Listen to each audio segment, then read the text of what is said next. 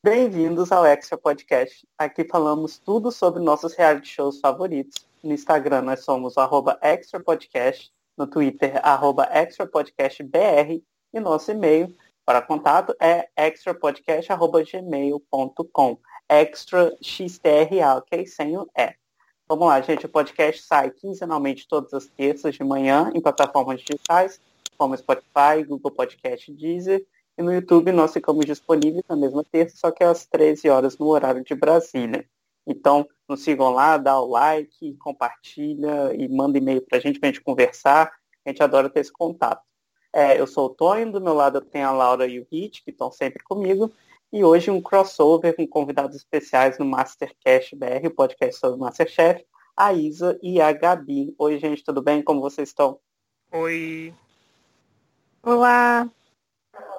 Oi, gente. Olá. Prazer estar aqui. Ai, amei as cadeiras de vocês de convidados, gente. Muito chique. Hoje é o podcast quase 50-50, né? Porque o Hit faz parte dos dois e tem dois de cada. Então a gente está bem dividido. E todo, Vamos mundo lá, já gravou, e todo mundo já gravou o Mastercast, então tá praticamente um podcast só. É uma coisa só. Tudo na família. Vamos lá. É, então, todo mundo sabe que a Band mudou o formato do, Master, do Masterchef, né? Hoje o podcast sobre Masterchef. A Band mudou o formato deles para esse ano por causa da pandemia do Covid-19. Então agora são oito personagens, né, oito participantes que competem em provas tradicionais do programa. E no mesmo episódio a gente tem um vencedor sendo decretado onde também temos uma instituição de caridade sendo ajudada pela, pela produção. É, então hoje a gente vai debater esse formato, se é realmente bom ou se foi um erro. Então vamos é, mostrar como que funciona o programa agora.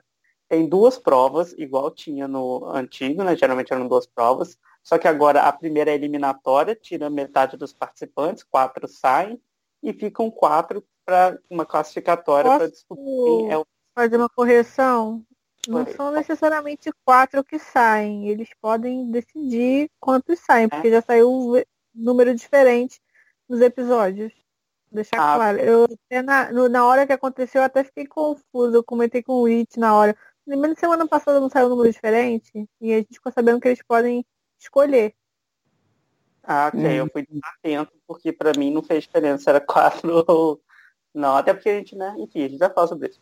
É, então, gente, o formato ele tem gerado muita crítica, porque a gente não vê a evolução dos participantes e a, gente não vê eles lidando com situações diferentes. É uma prova só, eles não têm muito o que mostrar. O que, que vocês estão achando disso? Gabi, começa com você que é especialista aí no Masterchef, esse formato.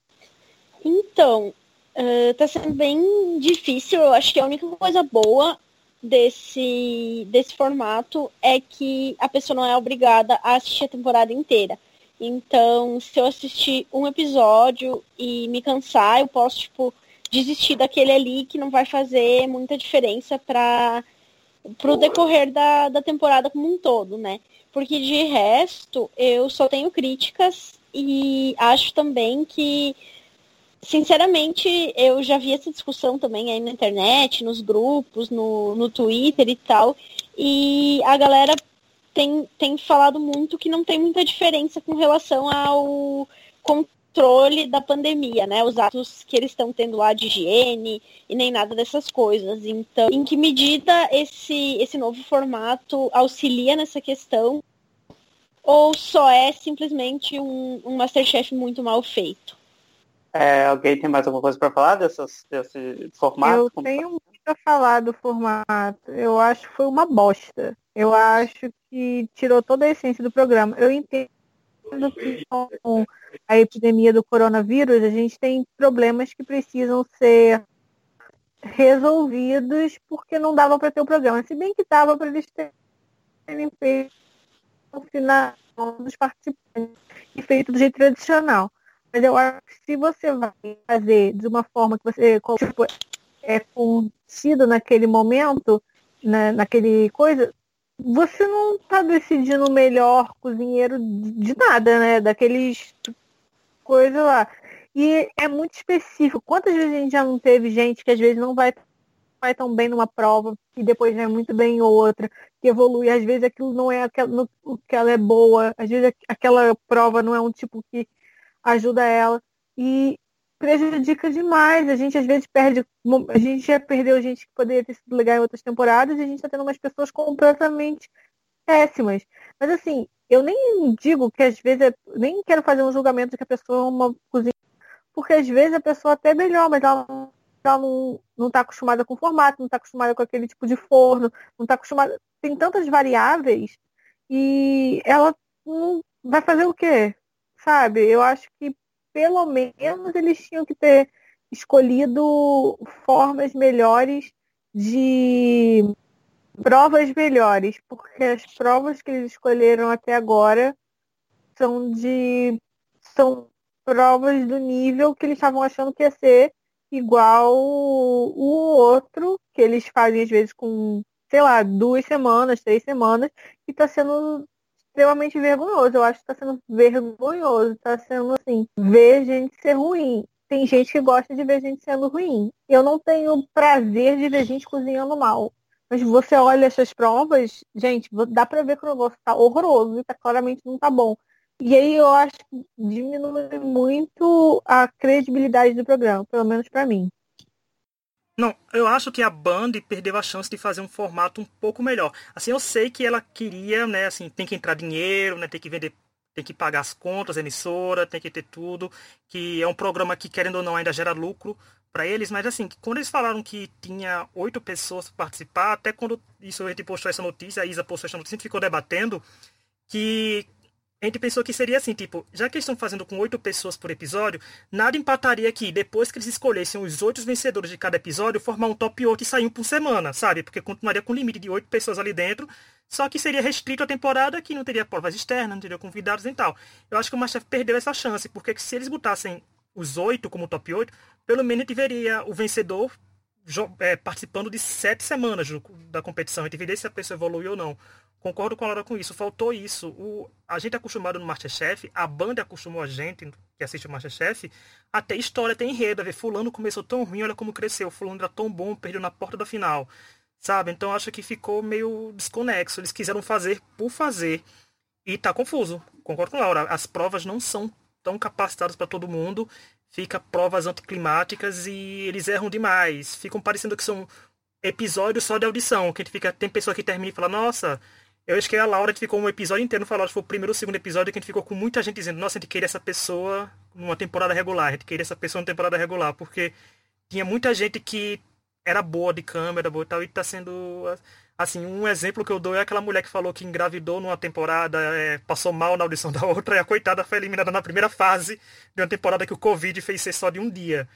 Então, o formato foi completamente bagunçado. Acho que a Band poderia ter mantido e ter reprisado a primeira temporada, por exemplo. Porque da audiência, o povo é nostálgico. Se reprisasse até a segunda com a Jiang, certeza que o povo estaria comentando tranquilamente, porque as primeiras temporadas são temporadas de boa audiência que o público gostou. Aliás, foi o que eu fiz nessa quarentena, né? Eu maratonei todas as temporadas de Masterchef, é, que tinha alguns episódios que eu não tinha assistido, e acho que isso foi uma coisa que eu fiz de ruim, porque quando eu cheguei nessa temporada nova, nova, nossa, eu, eu, eu, fiquei muito decepcionada. Sabe, eu fui começar a assistir com o coração aberto, sabe? Porque eu gosto de Masterchef e tal. Fui dar uma chance pro formato, né? Mas não me pegou, não. É, isso que, que o Rich falou é uma das coisas que mais me levava a assistir, é, acompanhar a trajetória do, do, do, dos participantes. Porque eles são personagens pra gente também, sabe? A gente não pode esquecer disso. Então existe uma conexão que o público faz ali, cada um com seu com seu favorito, com as pessoas que mais gostam, e a gente não consegue criar essa conexão. Então, assim, a gente está assistindo o programa por assistir, né? Quem está assistindo. É, não tem aquele, isso, aquilo que a Gabi falou, de não acompanhar por série. É, para nós também não, não faz muito sentido, sabe? Se eu não, não ver um, eu tá tudo bem comigo. E eu ficava naquela ansiedade para ver o próximo capítulo e o que, que ia acontecer, sabe, na, na, competição. E isso tá me deixando assim bem triste. Eu tô assistindo, sim, é, eu, mas eu tô sentindo bastante falta dessa conexão, assim, sabe, profunda. Tá vendo? Se a Band conseguiu fazer a Isa, que defende o programa, que não fala mal, né, que vinha com o coração aberto, criticar o programa porque tá errado. Tem coisa errada. Até a Isa tá criticando, porque eu pensei que todo nós quatro, todo mundo de nós quatro aqui ia criticar a Isa e ia falar bem. Se nem ela tá falando bem, gente. A banda errou. Falhou. Ai, senhor. Eu tô gostando. Tá A gente, Estranho. a gente é, a gente é acostumado com a Laura criticando, né? Mas a Isa não, a Isa, a Isa nunca tem nada ruim pra falar.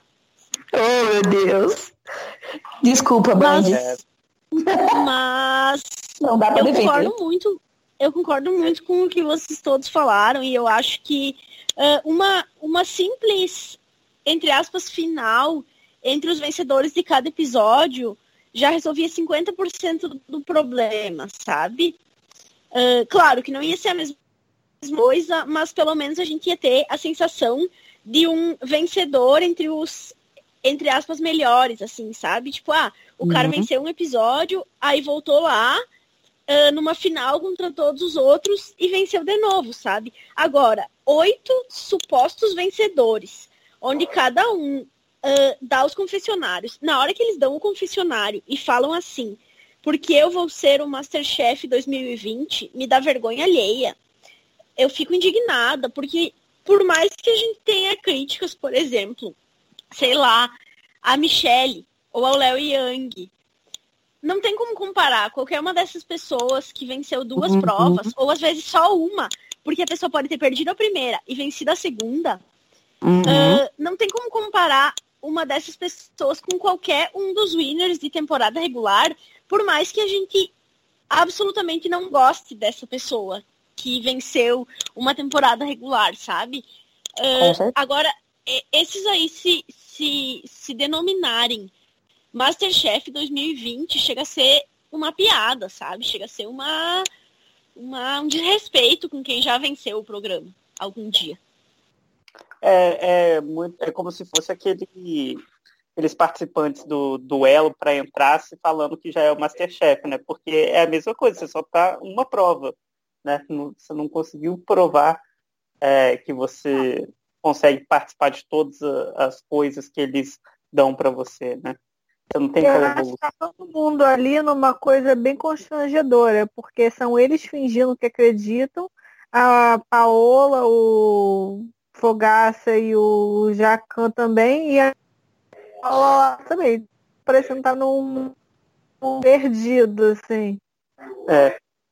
Gente, é, a gente viu então com os comentários de vocês que as provas não estão dando oportunidade de ninguém ser especialista em nada, a não ser que a pessoa dê- tenha sorte de naquele dia ser o que ela gosta de fazer, igual teve o menino do hambúrguer lá e a, a mulher da massa, etc. Mas fora isso, você está dependendo da sorte e você não tem a oportunidade de mostrar no que você é bom, porque você não tem aquela evolução na semana. É, então vamos comentar um pouquinho das provas. A primeira, no primeiro episódio, né, nesse momento da gravação, foram ao ar três episódios. No primeiro episódio, a gente teve a caixa misteriosa dos famosos. Cada um pegou um prato típico brasileiro, praticamente. E na segunda, a gente teve a prova da cesta básica e a reclamação da Silene, que queria fazer o molho de pitaia. E a gente ficou querendo ver o molho de pitaia dela, que ela não gosta de cozinhar com a cesta básica, né? Bem senhora velha rica, né? A gente já sabe que ela não deve estar é, apoiando muito a quarentena, né? Que esse povo já vê. Enfim, o que, que vocês acharam dessas primeiras provas? É, Laura, vou começar por você, vai falar mal. Achei constrangedor, vai falar mal, meu Deus, a fama. Achei, constan... Achei constrangedor o resultado, porque foi simplesmente horroroso. Gente, foi constra... Tô mentindo que foi constrangedor o resultado? Porque Ai, foi assim, gente, eu concordo com você, Laura. Eu não aguento aquele bife de fígado. Vou dar uma chance. pro- Aí já começou nesse nível. Aí você já fala assim, ah, então eu já posso baixar bem as minhas expectativas. O constrangedor. Eu gostei da ideia da comida, porque assim, eu gosto quando o Masterchef tinha isso nas primeiras temporadas, de aproximar a gente do programa, porque é coisa que te abre a porta do armário e acha. Sabe? Eu acho que o Masterchef tinha disso e que conquistou muito público por causa disso. Aí quando começou do cesta básica, eu digo, ah, ó, pessoas com cesta básica em casa podem ver algum prato desse e fazer. Eu tava achando legal até, né? Se ele falar que não, não estranhou. Vai ver, ela nunca viu uma cesta básica na vida dela, Tonho. É por isso ela ficou logo sem saber o que fazer, que ela só trabalha com outros tipos de comida, né? Importadas, no caso. Mas eu fiquei curioso porque eu pensava que seria quase sempre assim a temporada, sabe? Que cada episódio seria um famoso diferente, dando os pratos e, e fazendo, mas não foi. Mas o primeiro ficou esquisito, essa sensação. O primeiro ficou esquisito, mas eu ainda destaco quando o Tonho falou. Eu lembro quando o Tonho falou assim: eu gostei. Dá para gostar do primeiro, porque o primeiro é aquela sensação de audição, sabe? Não deu aquele impacto de que seria um vencedor por episódio. Por isso eu acho que o primeiro episódio chega a ser um pouco melhor deles de tudo. E tem enredo, um enredo fortíssimo, né, pro vencedor. Então foi o, tipo uma esperança de que teria uma temporada boa se fosse regular. Mas eu achei que, já como a Laura falou, foi um episódio que mostrou que as expectativas não precisavam ser tão altas porque tinha erro.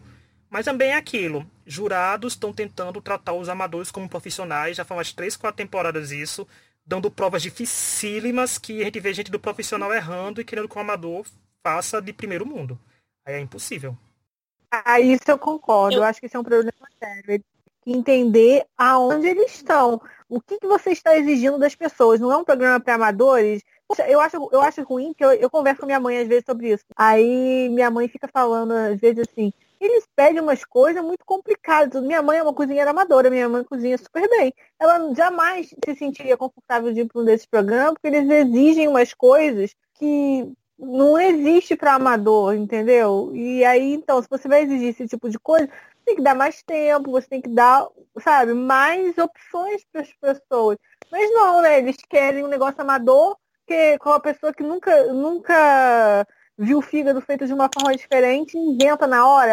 É difícil combinar pratos, é difícil fazer misturas. Eu concordo muito com a Laura sobre o nível, assim, foi, foi absolutamente constrangedor.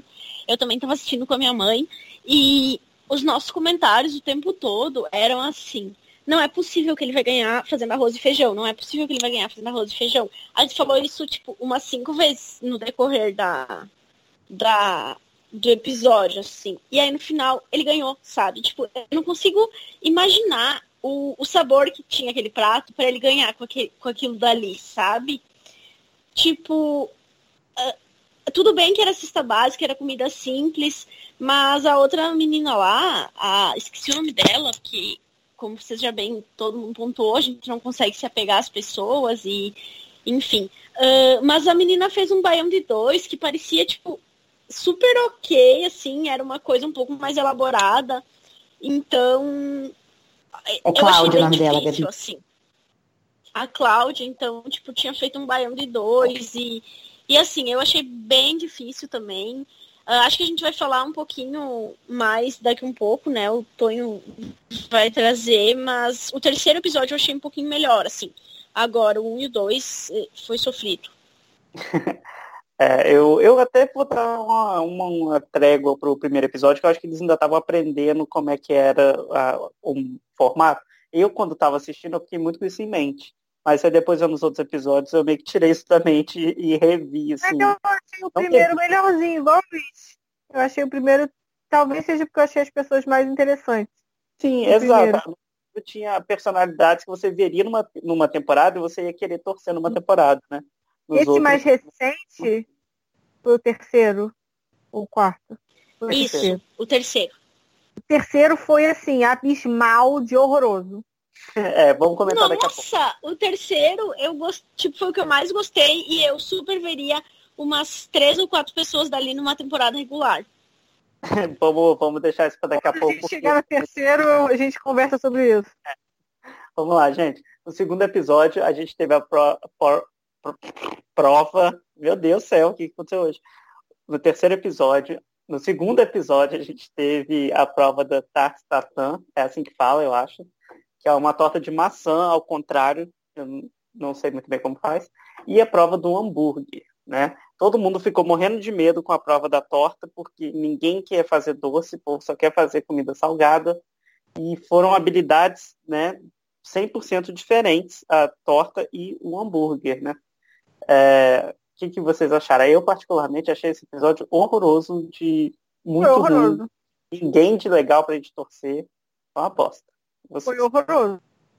Hoje em dia, vocês já fizeram hambúrguer em casa? A gente faz hambúrguer em casa aqui. Eu e minha mãe, a gente resolveu fazer nessa quarentena. A gente fez de disco, eu não, gente, eu não cozinho. Quem me conhece, eu já falei várias vezes, eu não cozinho, não sou uma pessoa que gosta de cozinhar, não tenho prazer, nada disso. Eu gosto de fazer doce, mas nada salgado assim. Eu, meu hambúrguer, eu tenho certeza que estava melhor que o deles. Tartartan é mais difícil de fazer, realmente. Não é uma coisa fácil de fazer e eu acho bem complexo para até para quem gosta de fazer sobremesas. Eu, no caso, eu acho tartartan muito complicado de fazer. E acho que foi uma péssima escolha, obviamente. Mas o hambúrguer eu acho que é uma coisa que é fácil de fazer. Porque eu faço. Se eu faço, é fácil, porque eu não gosto de fazer nada. E, gente, e aquele cara que tava lá falando que ele sempre faz hambúrguer? Quando ele falou isso, eu falei, vai dar errado. E deu muito errado. E foi o pior galera. Não. Mas sabe o que eu achei mais bizarro nesse episódio, assim? Foi o seguinte, foi em comparação com outro, sabe? É, porque se a gente for fazer uma análise de roteiro, a gente precisa ter um. Tem, tem que ter um caminho para seguir, entendeu? É, além desses, desses, desses episódios estarem assim, com essas pessoas que a gente não consegue se conectar e extremamente soltos, eles também não estão conseguindo se ligar um com o outro, entendeu? Porque olha só a discrepância de você fazer uma prova com uma caixa de cesta básica e depois uma tartartan sabe? É. É, então, assim, essa, essa. E aí a gente não consegue ver uma evolução, a gente não consegue desenhar um caminho, uma trajetória para os participantes, entendeu? Porque o cara do hambúrguer lá, a, a torta dele não estava boa. É, e aí, nossa, a gente achou que ele fosse arrasar no hambúrguer e também não arrasou, né? Então, assim, também não tem um, um, um arco da história dele, sabe? Então, ah, esse episódio me deixou bastante triste também, Laura. Eu assisti, assim, chateada, sabe?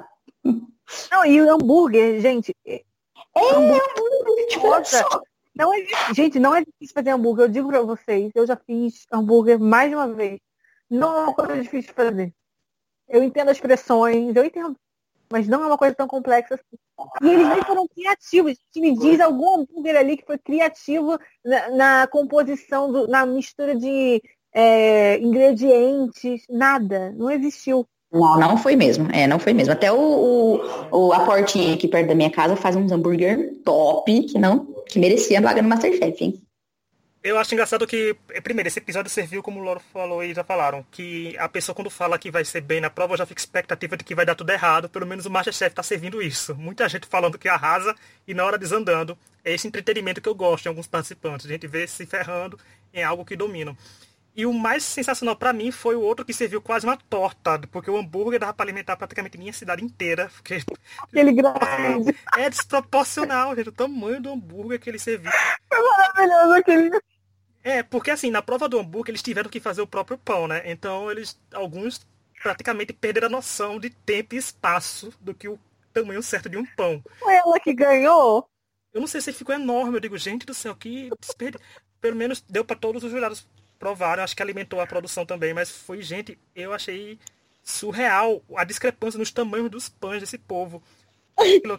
É muito louco. Ela não ganhou, mas foi, gente. Foi, foi ela que ganhou, que fez um, um pão, parecia um disco Isso, que era gigante. Ana Paula, não foi? Foi ela não.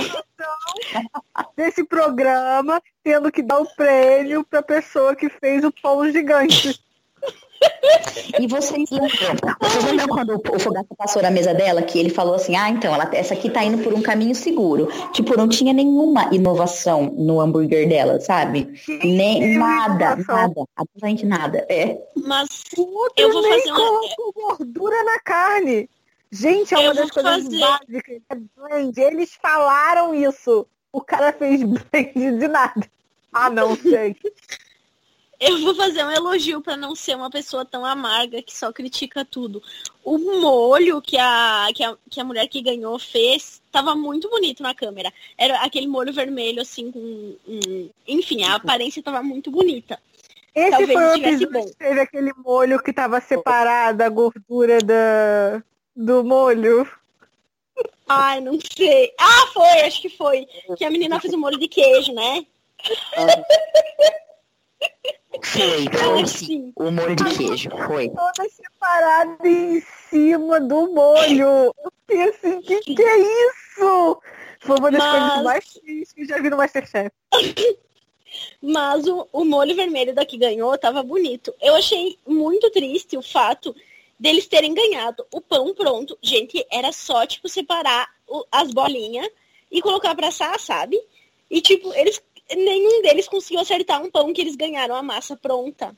Eles nem, nem levaram em consideração que a massa cresce, né? Tem Exato! tipo. É o básico, eu não cozinho sem disso, gente. Por favor. Ah, para o melhor comentário desse podcast foi o pão disco voador que a Gabi falou. Porque eu, se eu consigo lembrar do Chaves, já chegou o disco voador, vou comer hambúrguer agora pensando nisso. Nesse Nossa senhora. Mas foi. É, gente, é muito engraçado. Tá vendo, gente? É uma coisa que é amadora, que a gente ri, mas a gente sabe que a Ayla, ela errou brigadeiro, sabe? São coisas pequenas, mas que seria engraçado numa temporada regular. Numa prova assim normal, a gente vê tudo errando pão. É, então, mas aí, Rick, a gente chega naquele ponto de novo, de que a gente tava, que a gente observou um arco da Ayla, entendeu? Tipo assim, aquele episódio que ela errou o ponto do brigadeiro foi um dos piores da vida dela. E depois daquilo, ela teve, né, teve que sair do fundo do poço. É, e aí a gente não tem oportunidade de ver isso com os outros, sabe? Então, tipo assim, aquele, aquele reality que era do nosso coração e tal, meu, eu amo Masterchef, sabe? Mas perdeu pra mim essa esse, esse brilho, assim, agora. É, tanto que eu tô revendo temporadas que eu já vi, que eu já acompanhei, que eu sei de cor salteado. Eu assisti esses dias a final é, do, da sexta temporada.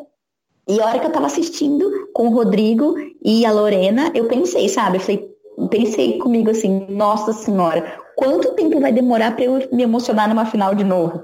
Fiquei chateada, gente. É, então, gente, depois disso nós tivemos o terceiro episódio com um leilão de carnes, e mesmo ninguém se conhecendo, ninguém sabendo se era bom ou não. E depois a prova das massas fechadas, inclusive no leilão de carnes, comprou por uma hora e vinte, teve dez minutos para fazer um filé mignon. Me explica o senhor. Eu acho que o senhor estava com algum problema. Ele não entendeu direito na hora que estava acontecendo.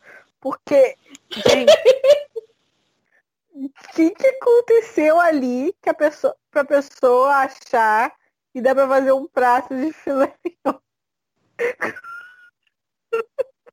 Eu não consigo. Só de lembrar do que ele entregou, aquela sola de sapato. Sabe o que, que eu acho mais bizarro dessa história? É que ele tinha pouco tempo e em vez dele entregar tipo um troço cru, ele entregou um troço torrado. Sabe? Tipo... Esse, é talento. Não, é porque nem todo mundo é a Iranete, né, gente? Que daria do nada ela estaria, sei lá, um melhor jantar de carne da, da vida da pessoa. Olha, para elogiar, eu quero dizer que o leilão é a melhor prova que o Masterchef Brasil criou no programa, sabe? Porque eu acho sensacional a ideia do leilão. Se a gente pega o contexto do leilão, no meio da temporada, com aquele. Tipo, eu acho que foi Juliana que ganhou o leilão e começou a dar punições, ou foi Elton, um dos dois, mas ficou todo aquele clímax de, nossa, vai ferrar um outro, vai ferrar um outro. Então o leilão tem uma história. Você tá, tipo, cinco semanas com nós cinco aqui competindo, dizendo, nossa, eu vou dar 10 minutos a menos para Isa, porque eu sei que ela pode querer fazer um prato assim, vai se ferrar, porque eu conheço ela das outras temporadas, é, dos outros episódios. Mas não, o povo tá lá tipo, oh, eu nunca te vi, eu vou dar porque eu acho que você sabe pela sua cara, sabe? Porque é a primeira prova, o leilão. Não era alguém, você ia pela sua intuição. Então, perdeu completamente a graça, porque eu adoro a, a vibe da Ana Paula Padrão. Ela se entrega por inteiro quando a leiloeira lá batendo no martelo. Eu acho que, se ela não der certo, mas como apresentadora, ficar no leilão, porque a, ela tem vocação. Mas acho que perdeu o encanto, sabe? Ficou bom pela prova, pelo teor, mas perdeu o encanto porque ficou tipo, ok, eles estão se ferrando por quê se eles nunca se viram na vida? Então ficou. Eu não gostei disso, mas podia ter rendido coisas melhores, mas é, faltou. O povo não tem planejamento e tempo, não. Tá muito. Essa temporada tá muito esquisita. Tá muito esquisita mesmo esse povo. Mas eu amei esse episódio e vou defendê-lo. Eu gosto muito de leilão, então, tipo, apesar de, de não ser igual um leilão numa temporada regular, já me rendeu bo boas, bons momentos, tipo esse, esse momento do cara gastando uma hora e vinte, ficando com 10 minutos para cozinhar e conseguindo entregar uma carne absolutamente torrada. Então, eu achei esse episódio muito bom. Ah, igual a outra que, que na, na prova seguinte teve a cara de pau de mentir que não tinha escutado o cara dizer que queria canelone. Ela seria uma vilã maravilhosa numa temporada regular. Tipo, de todas as temporadas, de todos os episódios, eu achei esse o melhorzinho até agora, assim. Eu não achei porque eu achei o mais constrangedor, porque por causa do leilão. É, assim, eu acho que pode até ser considerado do fator engraçado, mas assim, eu gosto de ver as pessoas cozinhando bem no Masterchef. Eu gosto de ver os pratos bonitos e eu não vi ainda essa temporada nada que eu possa considerar o minimamente bonito e que pareça não, nem bonito, que pareça minimamente gostoso, que você faz assim, pô, isso tá com uma cara boa, sabe? Não tem isso. Não vi isso ainda essa temporada. São três episódios que eu não vi isso. E eu achei que o terceiro foi o pior para mim, porque teve a, o bife da sola de sapato, o filé mignon, porque parecia que as pessoas não sabiam o que estavam fazendo ali, o que, que era a prova, a pessoa não parecia que não tinha entendido o que, que era a prova, e porque depois, a massa, gente, peraí, o primeiro dia da pessoa lá dentro, você falar, ah, vamos fazer, botar esse fazer uma massa. Porra, o que, que aconteceu com esse programa? Mas, mas, mas pensa, cara, é o primeiro e o último dia deles lá, então. É. Fazer um leilão e uma massa, porra. Ai. Nossa, cara. Eu acho que eles perderam totalmente a noção da realidade. Laura, tem um comentário do Fogaça que foi você que me marcou, uma coisa que a gente fez foi tipo com fogaça quando falava isso, né? Era de hoje várias pessoas vão sair do programa. Aí tipo, a pessoa respondia, gente, mas todo mundo vai sair do programa hoje, porque o programa só dura um dia. Sabe? Nem os jurados estão conseguindo manter a é conta de que o programa é tipo um, é uma temporada por episódio, no caso. Sim, uma coisa que eu achei engraçada desse episódio é a.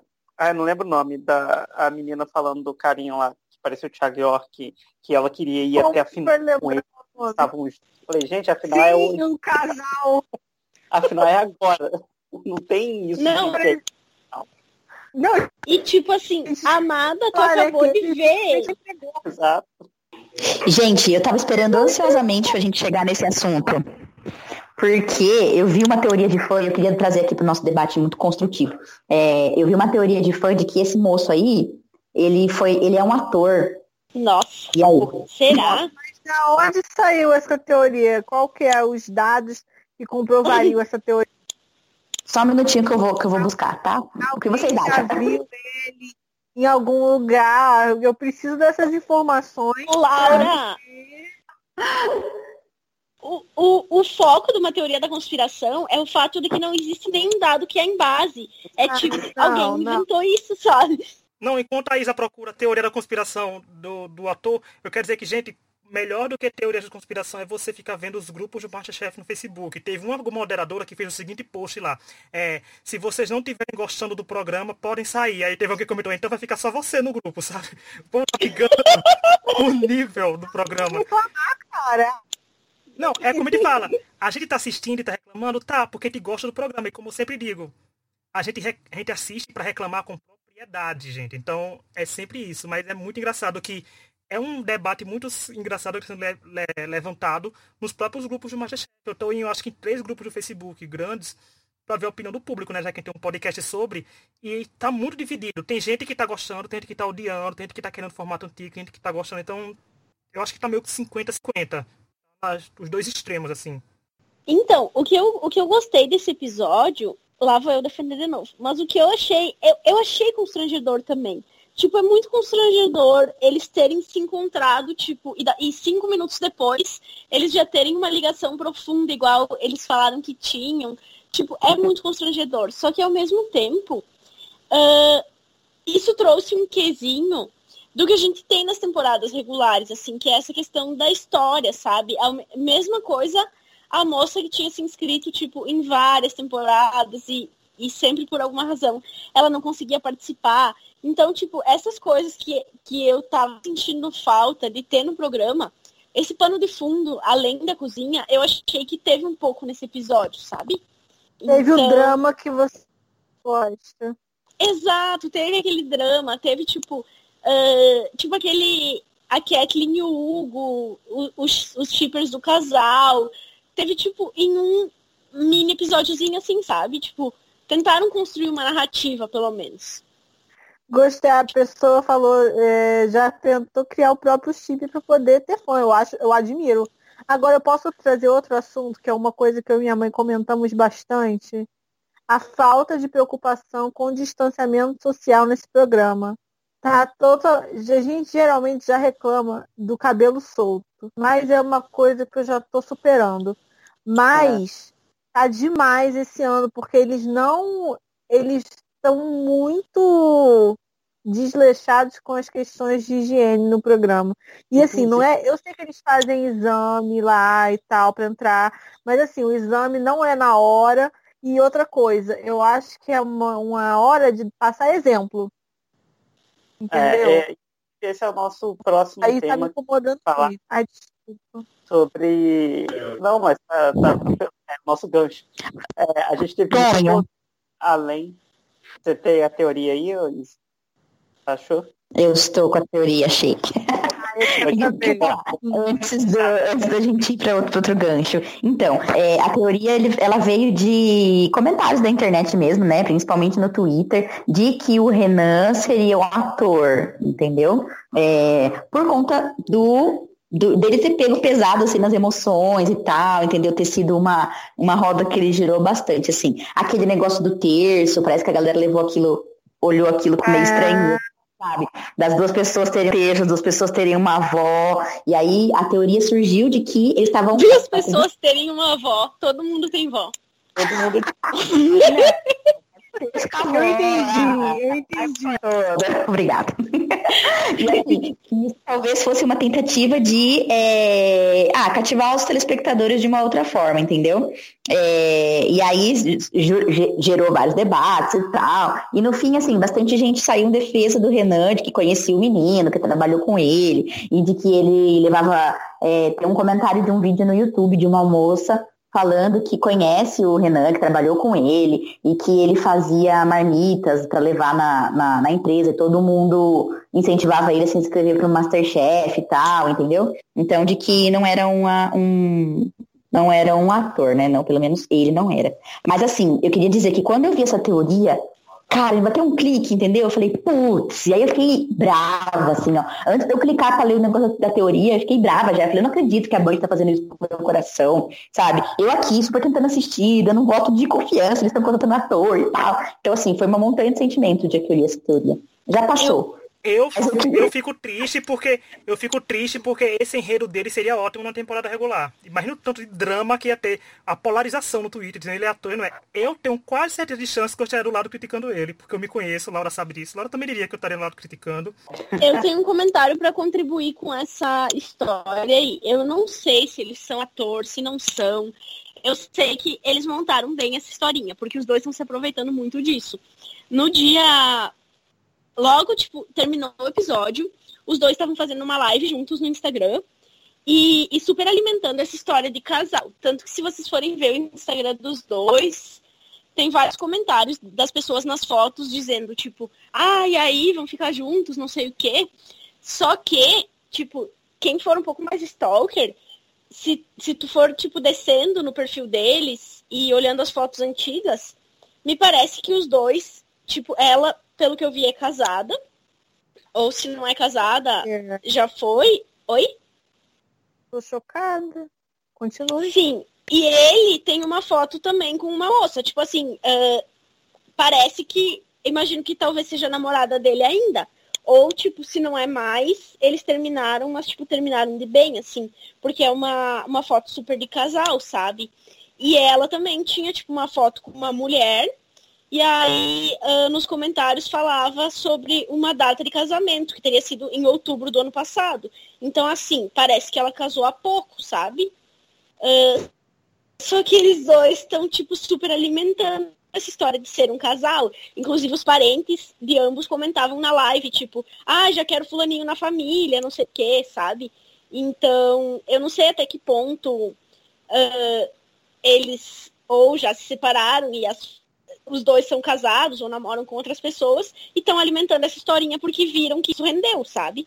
Então, eu só queria falar isso para contribuir aí com, a, com as teorias. Ah, eu sabia que a Gabi não ia me Mais uma dor. decepcionar. Mais uma dor. Band, porque você me tirou todo esse drama da Band? Eu passar seis meses da minha vida reclamando desse casal na internet. Olha isso, gente. Band. Queria ver que eu, tô, que eu tô vendo a noiva aqui, mas eu acho que não é dele, o Gabi. Eu acho que é tipo assim. Ai, não sei. Pera só um minutinho que eu vou, que eu vou stalkear mais, eu já volto. A Ai, adoro. Todo mundo se tá agora. Tá todo mundo se Gabi tá ao querendo com, eu tô com, eu tô com o Instagram. criar problemas no chip. Não, eu tô com o Instagram. Gente, eu tô com o Instagram aberto aqui, tá? Aí tem ali uma foto dela com a, a menina com uma grinalda na cabeça. E alguém colocou um comentário assim, ó. Peraí. Uh, você vai casar? Que maravilha! Quando? E ela respondeu, sim, esse ano ainda, outubro. Então, assim, quem vai casar é ela, ela que respondeu o comentário. E aí, tem uma pessoa embaixo a, que, que comentou há seis dias atrás, ou seja, quando o episódio foi ao ar, comentou assim, sabia? E daí uma outra pessoa respondeu embaixo. E o povo falando que ela estava dando em cima do Thiago York. Meu Deus, o Brasil precisa de mais gaydar. Enfim, felicidades. Ou seja, ela não fez o trabalho completo, Laura. Ela não excluiu as coisas. Inclusive, tem comentários. Ai, tá vendo, gente? Eu tô no Instagram do moço agora também, do, do Renan. E assim, vários pratos de comida e tal, assim, de, de antigo, né? Ele super é, aproveitando desse, dessa semelhança com o Thiago York e tal, vários negócios de violão. É... Então não sei, e agora, gente? A, a que tem dele com uma mulher é uma foto na praia, bem antiga, 2018, e uma foto em São Paulo uma foto dele, tipo, todo românticozinho com a menina, ali no viaduto do chá, sabe? Acho que é ali. Aí fala assim, feliz aniversário, sou completamente apaixonado por você. Me sinto um privilegiado por ter você na minha vida. E a mulher comentou, te amo. Gente, eu estou maravilhado com a capacidade do Masterchef fez nesse programa e no nível fofocalizando que a gente chegou nesse podcast, porque ficou sensacional um patamar novo nesse podcast. Gente, eu tava guardando essa informação fazia tantos dias, sabia que eu queria muito colocar no ar, jogar no ar aqui. Foi que a Isa falou, tem uma informação aqui de uma teoria de participantes. Eu perguntei qual, a Isa não me respondeu, porque ela queria jogar a bomba ao vivo aqui, tá vendo? Ela, queria, ela guardou o momento para soltar aqui no podcast. Não é? Muito bom. Ah, vamos voltar então para as polêmicas do programa e falar que eles tiveram muitos problemas com a crítica, né? sobre cuidado com máscara, cuidado com isolamento. Inclusive, eles tiveram que suspender a produção do programa por uma semana por causa de que alguma, algum membro da, da equipe foi diagnosticado né, com Covid. E vocês acham que, como o programa de maior sucesso do canal, com uma audiência muito boa, eles deviam ter um empenho em dar exemplo, em mostrar as medidas de segurança, mostrar a gente com máscara, mostrar a gente distanciando, e não só às vezes, e parece que é só às vezes que eles fazem isso. Uma é vez só o... no final, é um abraço. Aí o, ah. mas na hora lá tá todo mundo junto e se esfregando e pegando comida do outro, sei lá. Eu concordo, eles estão com um péssimo exemplo. É, outras, outros programas de culinária estão optando por usar aquele face shield, sabe? É, por conta de não usar a máscara e por, por conta de ser um programa, né? Enfim, ter toda essa problemática de ver o rosto e tal. É, eu acho que talvez seria uma, uma alternativa, sabe? É, mas, assim, uma coisa que a gente até comentou no nosso grupo, né, Gabi, é, é como a gente tá com a percepção maior agora para falta de higiene, né? Se você quiser falar sobre isso. Nossa, muito isso. Concordo. Gabi pode falar, mas eu concordo bastante. Uh, eu acho muito isso também.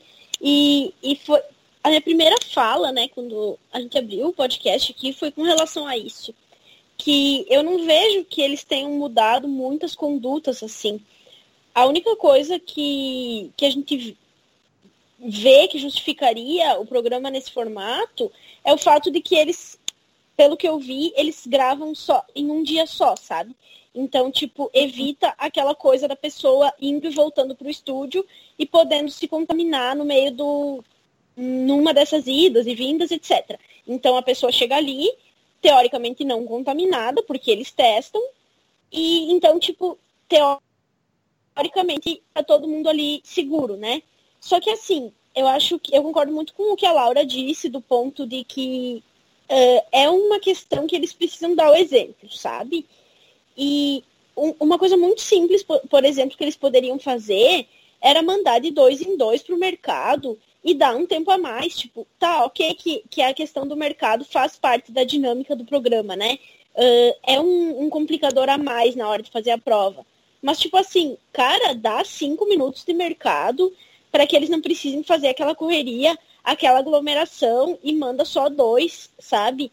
Porque é quatro pessoas correndo dentro do mercado, se aglomerando, se batendo para pegar as coisas, tipo, como se a gente estivesse vivendo num, numa situação absurdamente normal, sabe?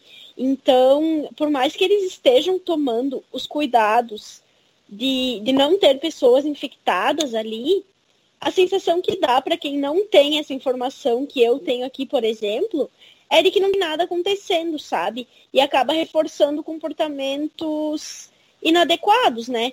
Então eu concordo muito com o que vocês falaram, assim, e, e esse ponto de que eles deveriam utilizar essa audiência que eles têm para dar o exemplo, né?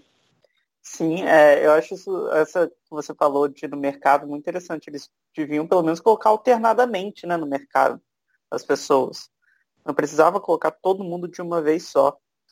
Eu acho que era melhor confinar, fazer talvez em menos tempo, porque é, quando você confina, você consegue estabelecer o que está entrando lá naquele espaço e o que está saindo. Mas eu acho que também existe uma questão que eles não sabem quanto tempo eles vão manter o programa no ar e esse formato, é, como a audiência está indo ok, né, que vocês viram, é uma, você não tem data limite. Até quando a Band vai segurar isso, porque é uma audiência boa para ela, né? Então eu acho que isso facilita isso também. Sim. E, e, a questão do confinamento, aí eu vou trazer uma, uma informação que a gente teve quando até o Rich vai poder me complementar muito bem, mas quando a gente entrevistou a Lorena, que participou de uma das temporadas, ela trouxe algumas informações bem uh, legais, assim, no fato de que a Band, não, tipo, ela comentou que se ela fosse chamada para voltar na revanche, que foi a temporada logo na sequência da que ela participou, ela não poderia aceitar o convite porque ela não tinha como se manter em São Paulo. Porque eles pagam, é os, é os próprios participantes que pagam tudo desde a passagem aérea, tipo, para ir da, do, da cidade deles até São Paulo, como a estadia, a alimentação, tipo, é o próprio participante que banca tudo. Então, assim, uh, para a Band garantir um confinamento, eles teriam que, que, de fato, daí, tipo, cuidar de confinar esses participantes, bancar hotel e toda essa coisa arada, que a Band nunca esteve disposta a gastar, a ter esse tipo de gasto com o Masterchef, né? Uh, se o Rich quiser falar alguma coisa sobre. Ah, primeiro eu quero divulgar nesse podcast, gente. A gente procura entrevista Lorena Mastercast BR. Tá no YouTube, Spotify, tem várias plataformas digitais que ela conta detalhes bastidores pra gente. Foi, ela falou que, por exemplo, o marido dela quando vinha visitar, ele comprava passagem para visitar naquele dia, porque ela podia, se ele deixasse para comprar semana que vem, ela podia já estar eliminada. Então eles tinham que por isso e por isso ver muitos participantes do Masterchef do eixo uhum. Rio São Paulo, porque eles se mantêm ficando por lá. Então é isso é realmente para eles fazerem uma temporada regular, eles teriam que fazer como ela falou, confina, mas aí a banda tem que arcar com as consequências do confinamento. E eu não sei nem se isso é muito caro, porque quem é acostumado com o formato Top Chef, vou levando lá para os Estados Unidos, viu, gente? Porque o brasileiro não assistia ainda direito. É, eles ficam numa casa, né? E a Laura também assiste, né, Laura? As casas não são grandes. Eu tô vendo a, eu tô vendo a versão brasileira na Record, tá passando, e eles estão numa casa. No caso, eles dizem que foi gravado antes, esse espaço que a gente está assistindo. Então não sei como é que é, mas eles estão numa casa, não é assim, uma casa luxuosa. e a americana realmente não é, ela é uma casa normal, assim. O programa que eu lembro que eles confinavam as pessoas numa casa era o Fama, que era, era super legal, todos eles ficavam dentro de uma casa também, né? Não sei se alguém é dessa época, alguém é tão velho. Claro, né? Claro, né? Idosa aqui, grupo de. Ai, Gabi, por favor. E ainda digo, e ainda digo que na Espanha, e ainda digo que a Espanha, que o Fama de lá ainda existe, eu acompanhei, né, divulguei, enalteci, é, eles quando voltaram da quarentena, eles continuaram com isso. Depois que todos fizeram o exame, eles continuaram na academia confinados, mas todo mundo testado, e porque estavam com, se não me engano, estavam com oito ou dez participantes ainda, mas todos confinados, porque eles não tinham como, teoricamente, pegar a Covid, já que já estavam confinados antes, mas eles voltaram para casa, fizeram um teste e voltaram confinados. Então, é, programa de confinamento, tem o BBB que fez isso, tem muita coisa. Então a banda tem que estar só disposta a tirar um pouquinho do dinheiro do bolso e deixar esse povo na casa. Como eu falei, não precisa ter regalia, basta ser um lugar que eles tenham segurança e alimentação e saiam só da casa para gravação, da gravação para casa. Então não tem como eles se contaminarem. Só se alguém da produção pegar e passar, mas entre eles, se eles tiverem esse cuidado, não pegam. Pois é. é bom, apesar disso tudo, a audiência tem ido bem, né? Tá bem estável. O primeiro episódio teve a maior audiência, mas acredito que é pela novidade, né? Todo mundo queria ver como é que foi. O primeiro episódio teve 4.4 pontos, o segundo 3.7 e o terceiro 3.8. E pelo visto está na mesma média do ano passado, né? É, no terceiro episódio, o programa ficou em terceiro lugar pela primeira vez na temporada, passou a Record, que exibia filme, e a estreia ficou 10 minutos em segundo lugar, e o segundo episódio 30 minutos em terceiro.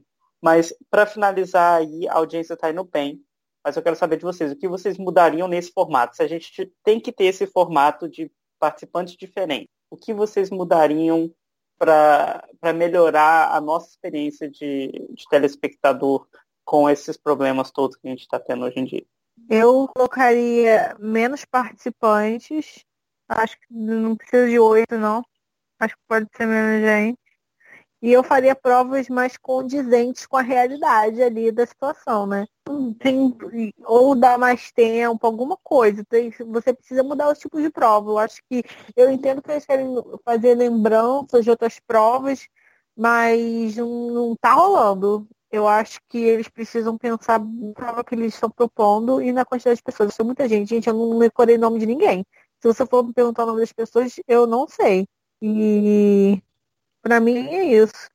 Eu faria o que já foi comentado um pouquinho só recapitulando que era pegar os oito vencedores, fazer um top 8 e ficar descendo até o vencedor. Uma semana. Essa é boa. Sendo que tem que ter a ideia do confinamento. Então a Band se ligar. Eu não duvidaria que, porque ele tá no terceiro episódio, né, gente? Esse podcast vai sair no dia do quarto episódio. Então, até lá, a Band pode ter a ideia de chamar os de volta, fazer um teste do Covid neles e fazer uma grande final, é, o confronto dos vencedores, coisa assim. Porque pode acontecer, porque a gente não sabe que a audiência estando boa, a gente sabe que esse programa pode durar até janeiro ano que vem tranquilo nesse formato, se a Band quiser. Mas eles podiam fazer isso, pegar o top 8, se, se disponibilizarem a deixar o povo confinado tranquilo e fazer. Eu acharia legal, porque pelo menos seriam pessoas que a gente já viu nos primeiros episódios e que teriam uma noção de evolução ou não. E só quero fazer um parênteses que eu tô adorando a Gabi jogando print do Instagram do povo ainda no nosso chat do Skype. Aqui. o CSI não para. Eu queria dizer que eu achei o, o comentário que a Gabi falou e também tô stalkeando, tá? Eu acho que uma final entre, entre os participantes seria, tipo, uma solução fácil, assim, e que já, já daria um, um upgrade bem legal, assim. Claro que tem soluções uh, muito mais, não muito mais, né, mas mais complexas, como, por exemplo, essa ideia de confinar todo mundo numa casa e tal, mas que são coisas que eu acho que, que não vão acontecer. Então, tipo, uma, uma solução que poderia ser utilizada agora pela Band e que, que poderiam, tipo, nosso sonho aqui, ouvir esse podcast e pegar essa ideia, era simplesmente de fazer uma final entre, entre essa galera que venceu esses episódios aí, sabe? E, e como a gente não pode ficar uma temporada de Masterchef sem ter repescagem, podia escolher alguns aí também para participar de um episódio de repescagem e alguém, algum desses repescados aí aparecer na grande final, enfim. Acho que seria uma, uma solução simples e que já, já, já traria uma, um acréscimo bem legal para a temporada. Será que as pessoas dessa, dessa temporada poderiam voltar numa normal? Algumas, pelo menos, eles poderiam fazer uma temporada especial com essas pessoas? Eu pegaria os oito vencedores que, ou mais que tivessem e formava uma temporada regular com eles. Pegava ah, os oito vencedores e daria, daria a vaga para ele. Eu daria a vaga para eles. Porque o Masterchef 20 pessoas, então quer começar com 8 já. Eu acho fofo que você acha que eu lembro do nome de alguém para falar que eu quero que volte. Eu quero que volte a Rica da primeiro episódio. Então quem você quer? Quantas você acha que poderia ter uma temporada assim? A Rica. A Rica. A Rica. A Rica era maravilhosa. E adoraria a Rica de novo também. A Rica era perfeita. Itaia dela, não. Ah, e aquele tio, ah, aquele tio do terceiro do, do, também, muito legal. É, a que ganhou o terceiro eu acho também. Até porque eu acho que eles deviam fazer assim, você traz, você troca o seu troféu chinfrim por uma, por uma vaga numa temporada normal, sim, aí entra, pronto. Porque é aqueles troféus, né? Ai, gente, é, adorei. Aqueles troféus, sério, assim, ó. Aqueles troféus eu achei uma vergonha alheia também. Parece que, que tá faltando orçamento, né? É, Mas enfim, pesado, pesado. Tá vendo? A Band nunca vai dar moral pra gente porque a gente fez criticando, mas é melhor do que chamar uns influencers que não assistem a temporada só pra elogiar sem saber de nada. Então, mas a gente tá dando soluções viáveis e práticas para melhorar o programa. A Band não pensa com carinho. Exato. Band, nota a gente, Band, nota a gente. Bom, é, gente, é isso. Podcast. Alguém tem alguma coisa a acrescentar sobre a fofoca lá deles? Ou podemos encerrar? Eu tô achando, olha, eu achei um print, eu achei aquele comentário que a Gabi falou, tá? E aí é um cara perguntando a menina que vai casar, entendeu? Então ele fala assim, é, nossa, a K vai casar? A, a, a K vai casar quando? E aí a Fernanda responde, ah, ela vai casar sim esse ano ainda. É, cara, o menino tá perguntando assim, ó, uau, ah não, a menina, Paulo, não sei. Uau, K vai casar K vai casar? Que maravilha! Quando? Aí a menina responde, sim, esse ano ainda, outubro. Aí eu fui, eu fui querer ver o Instagram da menina que tá marcado aqui, deu, mas eu não consegui ver, porque tá fechado. Então, ah, só falta, só, falta, só falta eu ter fofocado uma mentira durante todo o episódio. Se for isso, eu já peço desculpa para os nossos ouvintes. eu não sei. Que assim, ó. Gabi, não se preocupe, Gabi, que sua fake news pelo menos foi entretenimento desse podcast. Foi fake news. Eu não consegui chegar até o fim, entendeu? Porque essa, essa Kaki tinha que abrir o Instagram dela pra eu poder achar. Eu não. Eu já peço desculpas porque eu não tinha visto que era a Kaki ia casar. Eu tinha entendido que ela ia casar, entendeu? Ai, amei. Quando o Mastercast voltar, que esse ano não tá tendo Mastercast, porque não ia ter como comentar tudinho. A gente vai tentar fazer um Mastercast, chama esse casal pro podcast, pra ver se a teoria de Gabi e Lisa vão estar certo com Ah, já vou entrar em contato com ela aqui, pra marcar uma entrevista. Entre em contato. Estão fazendo nada esse povo, esse povo consegue. Amados, eles vão... Se a gente conseguiu a Lorena, que foi segundo lugar, a gente consegue gente que ficou ah. só um dia no Masterchef. Eles vão, eles vão me xingar muito por eu ter espalhado fake news. eu não vou poder participar. Adorei. Eu, como comunicadora e entretenimento para nossa, nossa vasta audiência. Gabi Dias. A gente, existe o Léo Dias, nós temos nossa Gabi Dias. É, sim. É isso, gente. Obrigado por, por, ouvir, por ouvir nesse podcast. É, nós voltaremos daqui a duas semanas, como sempre, no nosso podcast é quinzenal. Quem sabe lá no final a gente faz mais um sobre esse Masterchef, para ver se eles mudaram alguma coisa, se não. Acho que eles ainda vão adaptar muita coisa. Mas muito obrigado aí, meninos, por terem participado. É, espero que a gente se encontre mais vezes nesse podcast aí, quando vocês voltarem com o Mastercast também, porque a gente sempre participa um do outro. Mas é isso aí. quiserem dar um recado, falar o Twitter, qualquer coisa aí, é o momento. Eu queria agradecer o convite, dizer que foi um prazer estar participando aqui. Uh, e é isso, galera. Uh, agradecer aí a nossa super audiência, né? E falar que a gente espera que a Band faça aí algumas melhorias para os próximos episódios. E qualquer coisa, a Band nos contrata para dar algumas ideias aí para a produção do programa. Gente, muito obrigada pelo convite, foi ótimo. Queria dizer que eu vou tentar ainda assistir todos os episódios e é, eu tô tentando, Band, de verdade, tá? Não me decepciona, por favor. A Band pagando bem, a gente faz um episódio elogiando.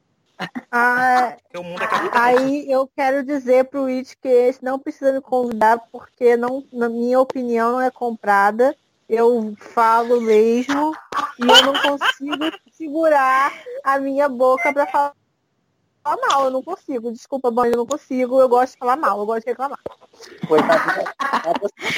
então pode me chamar que eu vendo a minha opinião tranquilamente, sem peso. Eu também. Eu também. Note, ouvinte, que a única pessoa de credibilidade aqui, Laura, por favor, me sigam quem quer reclamação com credibilidade, Laura. Eu já tinha perdido a minha credibilidade ao, ao inventar fake news e, e repassar na, ao vivo, né? agora é o news, né, Laura? Mas agora, só para terminar a pergunta, todo mundo vai assistir amanhã? Não vai? Claro. Estaremos aonde? No claro. Twitter reclamando, é só seguir. Eu também reclamo do Top Chef, quarta-feira. Pode chegar. Sim. Mas, ó, só para só para falar que a Laura, a Laura Reclamona é a minha podcaster. É muito bom ouvir Laura reclamando de tudo e absolutamente tudo. Então, assim, a Laura tá aqui para cumprir essa cota, acho justíssimo. Obrigada, obrigada. É, quinzenalmente, todas as terças, sem Laura reclamando. Assim. Ah, e só para adiantar o tema do próximo, gente, o tema do próximo podcast do Extra é o especial sobre o X Factor e o K 2011, porque a gente vai ter terminado o especial no site e vai estar tá eu, Laura e Tonho, no mínimo, Tati e, e Nath é opcional, gente, assim, é mistério. Vocês fiquem atentos para o podcast, elas vão aparecer aqui ou não, porque elas sempre são misteriosas. São as participantes fixas mais misteriosas que vocês podem ter numa história de um podcast. Mas é isso, gente. Tchau, então, gente, até. ouvido nas nossas redes sociais e tchau. Tchau, tchau. Tchau.